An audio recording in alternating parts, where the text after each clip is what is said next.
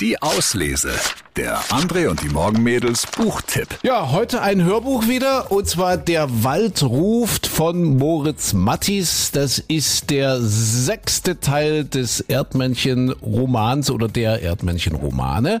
Es geht um den Erdmännchen-Clan und es wird völlig verrückt, weil der Berliner Zoo, der braucht Geld und der Zoochef Windhoek, so heißt er wirklich, der verhökert kurzerhand den Clan der beliebten Erdmännchen an ein Gartencenter im eiskalten Oslo. In allerletzter Sekunde gelingt es Ray und Rufus zu fliehen, völlig erschöpft und mit nichts als dem fälligen Leben am Leib landen die dann in einem lauschigen, Sicherheit verheißenden Wald, der Erdmännchen-Clan. Ja, wir hören mal ganz kurz rein, gelesen das Ganze übrigens von Christoph Maria Herbst. Zwei von den Pinguinen sind bereits wach, und auch wenn ich kaum ihre Umrisse erkennen kann, weiß ich natürlich, um wen es sich handelt. Skipper und Ping.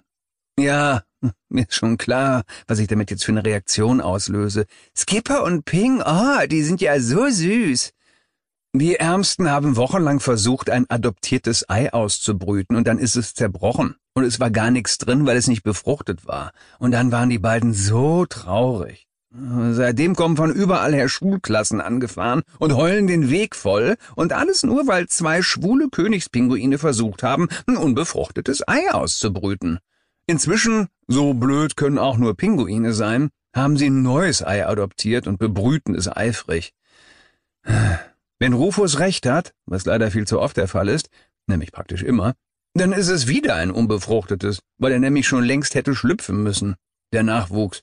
Mit anderen Worten, Unserem schwulen Pinguinpärchen wird erneut das Herz gebrochen werden, und ganz Berlin, das mit den beiden gehofft und gebangt hat, wird in Tränen zerfließen und Liebesschlösser mit den eingravierten Namen Skipper und Peg am Zaun anbringen und Regenbogenfarben ans Gehege knoten als Zeichen des Mitgefühls und der ewigen Liebe zwischen Skipper und Ping.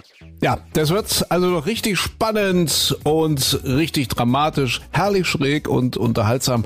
Der Wald ruft von Moritz Mattis, der Roman, die Romanreihe über den Erdmännchen-Clan. Übrigens, äh, Moritz Mattis, das ist ein Pseudonym für einen Autorenduo zwei Typen, der eine aus Bonn, der andere aus Berlin und die beiden haben offenbar richtig Spaß beim Schreiben ihrer Bücher und wie so oft im Leben, wenn man Spaß an dem hat, was man tut, dann ist man meistens auch erfolgreich damit. Und die sind mega erfolgreich. Der Wald ruft von Moritz Mattis als Hörbuch gelesen von Christoph Maria Herbst. Die Auslese.